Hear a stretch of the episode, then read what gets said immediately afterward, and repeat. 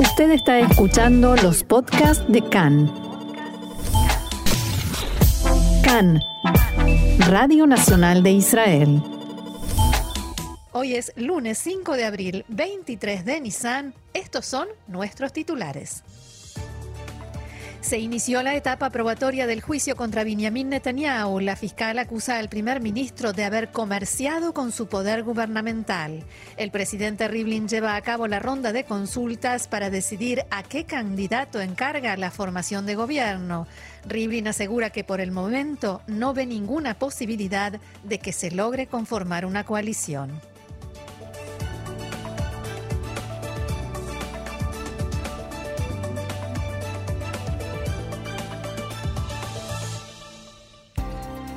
Y así comenzamos entonces, Roxana, con toda la información sin perder un solo segundo. Así es, tal como estaba previsto, de acuerdo a las leyes, el código electoral de nuestro país, el presidente de Israel, Reuben, Rivlin, recibe desde la mañana de hoy a los representantes de cada partido para que estos anuncien sus recomendaciones para la formación del próximo gobierno con los partidos que entraron, que resultaron electos para esta próxima Knesset.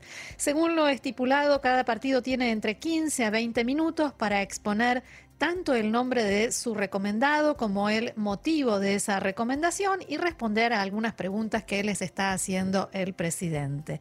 Este acto que forma parte del proceso electoral que comenzó el pasado 23 de marzo se lleva a cabo en la Casa Presidencial, eh, en la oficina que, así como lo anunciaron eh, desde la oficina de Rivlin, y si el eh, panorama de recomendaciones queda claro después de esta ronda, Rivlin tiene la intención de poder anunciar en la noche de hoy a quién otorgará el mandato. Y esto parece tipo, diría una utopía, un sueño.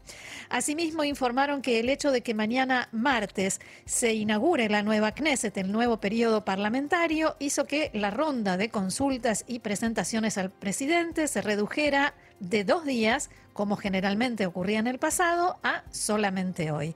Gaby, ¿cómo se vivieron las horas previas al inicio de las presentaciones de este, esta comparecencia ante el presidente Rivlin? Bueno, como venimos informando, Roxana, los climas están turbulentos por eh, todos los partidos, eh, nada calmos. Khan pudo saber que en la noche de ayer el titular de Yeshatid, Yair Lapid, dijo a puertas cerradas que estaba avanzando en sus conversaciones con Naftali Bennett, ya que este, según las palabras de Lapid, no confía en las promesas de Netanyahu. Por su parte, Guidon Saar reiteró anoche su promesa preelectoral de no sentarse en un mismo gobierno que Netanyahu y en un discurso ante activistas de su partido, Tikva Hadashah, declaró que estaba haciendo, abro comillas, todo lo posible para establecer un cambio de gobierno en Israel que reemplace a Benjamin Netanyahu.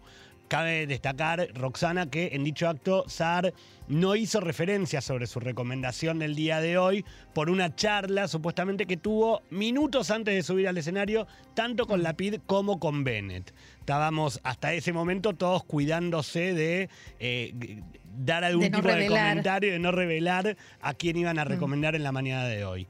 Mismo en la mañana de hoy, activistas tanto del Movimiento por la Calidad de Gobierno y también del movimiento de Ein Matzab eh, protestaron frente a la casa del presidente Rivlin pidiendo que este no otorgue el mandato a Netanyahu por el hecho de estar acusado en varios delitos.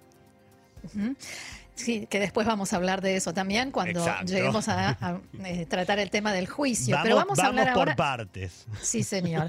Eh, vamos a hablar ahora de cómo se viene desarrollando la jornada, tratando de resumirlo lo máximo posible. Exactamente. Hasta ahora la agenda de horarios eh, debemos señalar, fue configurada según la cantidad de escaños que obtuvo cada partido en los resultados finales de las elecciones. Eh, de ahí el, orden en el que se presenta cada uno ante Rivlin. De esta manera, los primeros en presentarse ante el presidente fueron los eh, tres representantes del Likud, encabezados por el ministro Amir Oskana, que ingresaron exactamente a las nueve y media de la mañana. Como era de esperar, estos recomendaron al actual primer ministro Benjamin Netanyahu y ante la pregunta de Rivlin acerca de si existía algún otro candidato al que quisieran recomendar, la respuesta negativa de Ohana estuvo fundamentada en que abro comillas, los votantes del Likud expresaron su confianza en Netanyahu a pesar de su situación legal y por la desconfianza en las instituciones que lo procesan. Eh, por su parte, Rivlin le contestó, también de textuales palabras, debo decir que como jefe de la residencia del presidente no estoy de acuerdo con su posición. Cabe señalar también que al comienzo de esta primera reunión, Rivlin había anunciado que la principal consideración que lo guiaría en la jornada de hoy es imponer al candidato con mayores posibilidades de formar un gobierno que se gane la confianza de la nueva Knesset y agregó también que así se han comportado todos los presidentes de Israel por generaciones, así es como yo me he comportado en, en todas las campañas electorales anteriores y así es como seguiré haciéndolo. Y seguimos con eh, la agenda prevista por la oficina del presidente Rivlin. A las 10 y cuarto de la mañana fue el turno de Yesh Atid. Rivlin recibió a sus representantes que, encabezados por la parlamentaria Orna Barbibay, recomendaron a Yair Lapid cuando el presidente declaró en el encuentro que actualmente no ve una manera clara de formar gobierno y preguntó si desde este partido existe algún otro candidato para recomendar, Barbie Bay respondió directamente que Lapid es el único candidato y que solo él sabrá cómo tomar las decisiones más difíciles para evitar una quinta elección. También le dijeron que en este momento, en la situación del país y después del año difícil que todos hemos vivido, no podemos darnos el lujo de poner por delante temas ideológicos. Hay que conciliar y eh, partidos o ideologías que en otros momentos no se hubieran juntado, ahora van a tener que hacer concesiones y reunirse si no queremos nuevamente ir a elecciones. En tercer lugar, el turno fue para el partido religioso ultraortodoxo Jazz, que recomendó al presidente Rivlin encomendar el mandato de formar el nuevo gobierno a Benjamin Netanyahu. Minutos antes del mediodía, Cajol Laván hizo uso de su turno, en el que expresaron su recomendación al presidente de dar el mandato al titular de Yeshatid, Yair Lapid, por tratarse del partido con mayor cantidad de votos dentro del denominado bloque del cambio. Y esto no era algo tan eh, dado por sobreentendido, ¿no? Si bien en las últimas horas se venía diciendo que Gantz iba a recomendar a Lapid, pero hay que recordar que allí hay una historia. Eh, que pasó por muchos altibajos, o más bien diría bajibajos, porque realmente eh, la relación Lapid-Gantz resultó muy, muy, muy dañada. En el encuentro, los encargados del partido hicieron referencia a la situación que eh, se vive hoy en día en Israel, cuando en un mismo momento uno de los candidatos con posibilidades de recibir el mandato enfrenta varios juicios en su contra, hablando por supuesto de Netanyahu. Respecto de esto, en el eh, momento en que Cajol Laván ingresaba a la reunión con Rivlin, su líder, Benny Gantz, emitió un mensaje en Twitter en el que expresó Ningún hombre está por encima de la ley. Confío en los jueces y en nuestro sistema judicial y no tengo ninguna duda en que a Netanyahu se le realizará un juicio justo. Siguiendo con la agenda de presentaciones, pasadas las doce y media del mediodía, Rivlin recibió, tal como estaba previsto, a Ayelet Chaked y a Matan Kahana, representantes de Yamina, en lo que podría decirse, Roxana, era uno de los momentos más esperados de la jornada. Así es.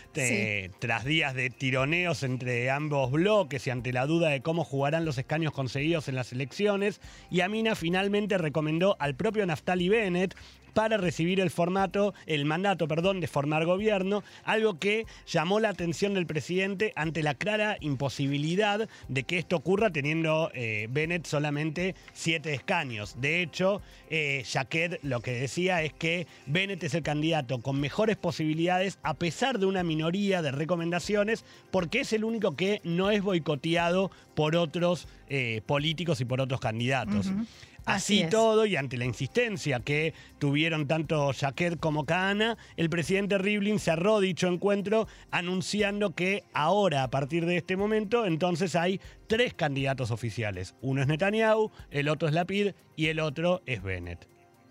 Después llegó el turno de Yadut Torah, que recomendaron a Netanyahu y el líder, el actual líder del partido ultraortodoxo Ashkenazi, Yadut Torah, Moshe Gafni, dijo: Nosotros desde hace años estamos con Netanyahu porque él está en el Likud, que representa a un público que nos, que nos quiere y nosotros a ellos. Otros sectores hacen todo para difamarnos en este momento, por último, eh, cerrando esta tanda de, presentaciones, en este momento está ingresando a la oficina del, presidente Rivlin en la Casa Presidencial eh, los representantes del partido Abodá que tienen su turno ahora a las 2 de la tarde y el resto de los partidos lo tendrá a partir de las 4. Antes de terminar el programa les, iremos diciendo el orden en el que van a estar presentándose.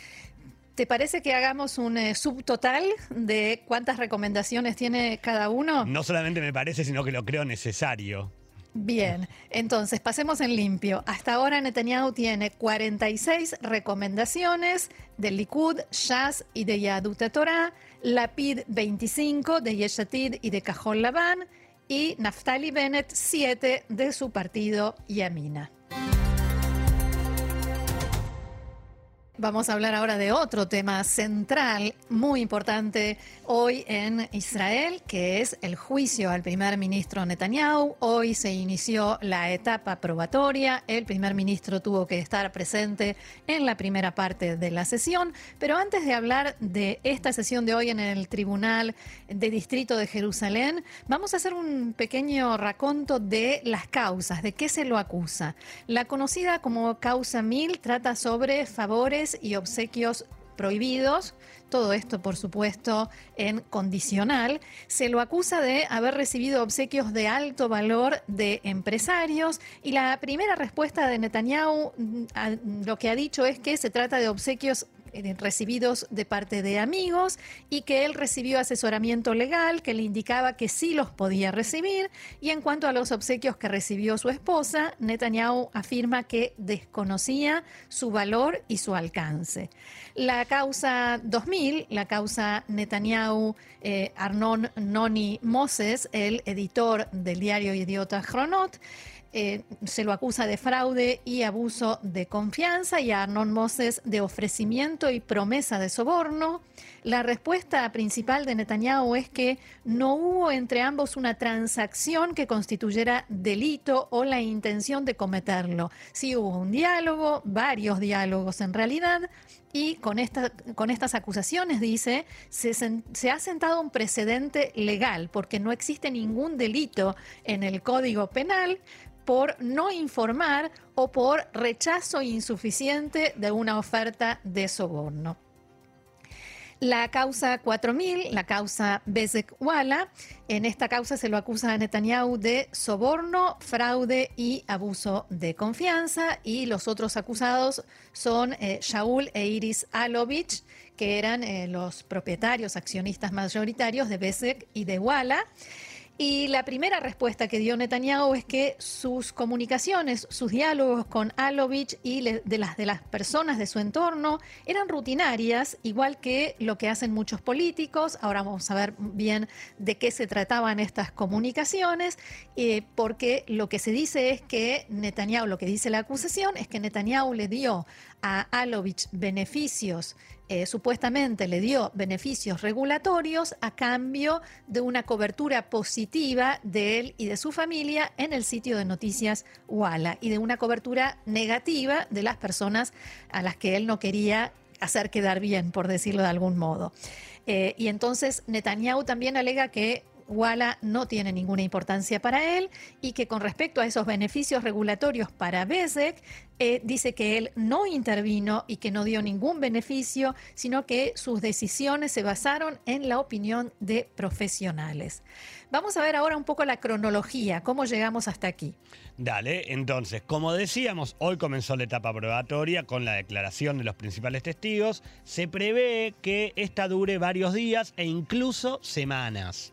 Se espera que las sesiones en esta etapa tengan lugar los lunes, martes y miércoles de cada semana desde las 9 de la mañana y hasta las 3 y media de la tarde. Como decías vos, Roxana, los principales acusados, además del primer ministro Netanyahu, son Shaul Eiris eh, Orovich y Arnon Noni Moses. El primer caso en el que se centra la fase probatoria es la causa 4000, o sea, la causa Besek-Wala. La acusación en el juicio de Netanyahu incluye a más de 300 testigos de cargo, 300 testigos de cargo, pero se estima que solo alrededor de la mitad de ellos serán llamados a testificar finalmente. La defensa no tiene que anunciar ahora qué testigos traerá y no tiene que llamar a ningún testigo.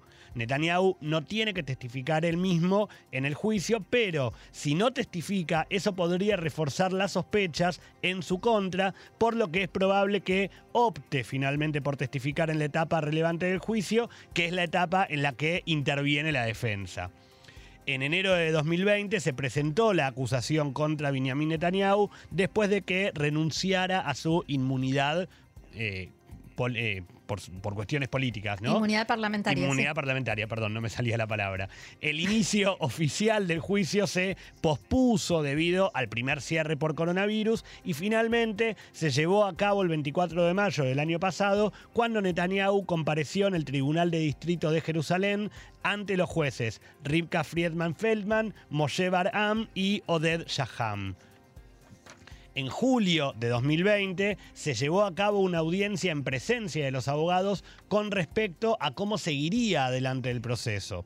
Luego de eso, y luego de un cambio de abogados, se llevaron a cabo audiencias en noviembre y en diciembre que abordaron cuestiones procesales, reclamos de los abogados, defensores y demás. Estas audiencias también se realizaron sin la presencia de Benjamin Netanyahu. De hecho, hasta el día de hoy, el primer ministro ha estado presente en el tribunal solamente dos veces, al comienzo de su juicio en mayo y en la audiencia de respuesta a los cargos en febrero. Hablemos ahora un poco de lo que pasa alrededor del tribunal, porque, por ejemplo, el ministro de Seguridad Pública, Amir Ohana, se presentó esta mañana en el juzgado para manifestar su apoyo a Netanyahu, pero tuvo que retirarse antes de que el primer ministro llegara para ir a la casa presidencial. Una sola pregunta, vos conocés Jerusalén mejor que yo, Roxana. ¿A cuánto queda el Palacio de Justicia de la casa de Rivlin? No muy lejos. Eh, lo que pasa es que todas las calles estaban cortadas. Normalmente sería, serían unos minutos. Eh, hoy todas las calles están cortadas, hay manifestaciones. Al mismo tiempo supongo que el ministro Hanna no tuvo que esperar ni, estar en un embotellamiento. Le habrá tardado unos segundos nada más. En realidad se retiró como a las nueve y cuarto y el primer ministro llegó a las nueve y veinte. Por unos dos, tres minutos en realidad no lo encontró. Eh, porque Netanyahu llegó más tarde. Y a las nueve, y, media, perdón, y a las nueve y media, ya estaba en la casa presidencial. Adentro. Adentro, con Rivlin. sí, sí, que hay que cruzar todo el jardín y demás. Eh, la ministra Miri Regev escribió en Twitter, abro comillas, primer ministro Benjamin Netanyahu, en la mañana de hoy tampoco estás solo. Millones de ciudadanos te respaldan, te apoyan, una y otra vez manifestaron su confianza absoluta en ti. Creo en tu inocencia y con ayuda de Dios la verdad saldrá a la luz y se hará justicia. Frente al juzgado en Jerusalén manifestaron algunas decenas de personas a favor de Netanyahu y la demostración fue organizada por la parlamentaria electa del Likud, a quien Netanyahu le dio un lugar reservado en la lista, el número 10. Hablamos de Galit Distal Advarian. Advarian habló ante los presentes en plena calle y dijo, abro comillas nuevamente, Hoy se inició el Teatro del Absurdo de Liat Benari, que es la fiscal, y Abihai Mandelblit, el asesor letrado. Y también eh, aseguró que ellos deberían ser juzgados en lugar de Netanyahu por intento de golpe de Estado textual eh, de, eh, de, esta legisladora. Aquí están, Advarian, aquí están tratando de dar un golpe de Estado. No tuvieron éxito en las urnas y entonces decidieron organizar un mecanismo de incriminación una vergüenza. Y también algunas decenas de opositores a Netanyahu manifestaron frente al tribunal.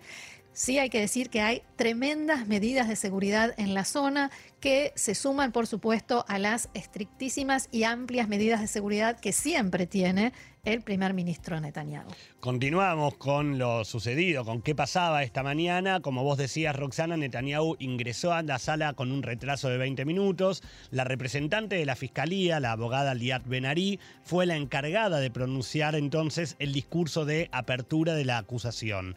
Decía textuales palabras, todas las personas son iguales ante la ley, el grande y el pequeño, el rico y el pobre, dijo Benarí en sus palabras iniciales.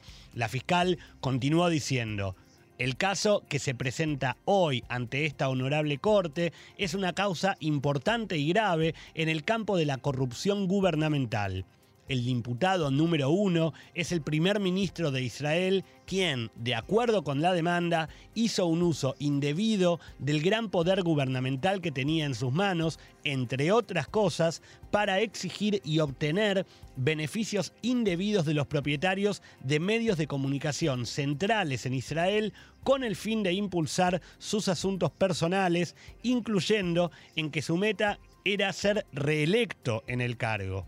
Los acusados 2 y 4 son empresarios importantes y significativos en la economía israelí que controlaba los medios de comunicación. Benarí continuó su discurso señalando que la demanda está acompañada por pruebas, evidencia amplia y significativa que incluye correspondencia, intercambio de mensajes, videos y grabaciones de audio para respaldar toda la acusación. Y refiriéndose a la causa 2000, la de Moses eh, y Netanyahu, la fiscal dijo que la intención eh, era un deseo de promover su claro interés personal, inclinar, sesgar la cobertura de los medios sobre él, de modo tal que las críticas de un medio que el primer ministro percibía como hostil hacia él en particular cambiara y lo favoreciera justo antes de las elecciones. Benarí se refirió ampliamente a grabaciones de esas conversaciones entre Netanyahu y Noni Moses y eh, dijo que se escucha en esa conversación que tan pronto como recibió un ofrecimiento de soborno tan explícito, eh, no solo que no cortó la conversación, sino que continuó teniendo conversaciones extensas y detalladas con Moses, discutiendo los detalles del soborno, aunque todavía no tuviera la, la intención de impulsar la ley que éste le pedía a cambio de la cobertura positiva. Como se demostrará durante el juicio, decía la fiscal, la respuesta a la pregunta es clara y surge de boca del mismo acusado uno, que es Netanyahu. En el interrogatorio, el objetivo era obtener un beneficio personal de la oferta de soborno que estaba sobre la mesa. A continuación, Benarí se refirió a la causa Besek-Wala, el caso en el que se sospecha que Netanyahu dio beneficios regulatorios a Shaul Alovich, propietario de Wala y Besek, a cambio de una cobertura positiva en el sitio de noticias.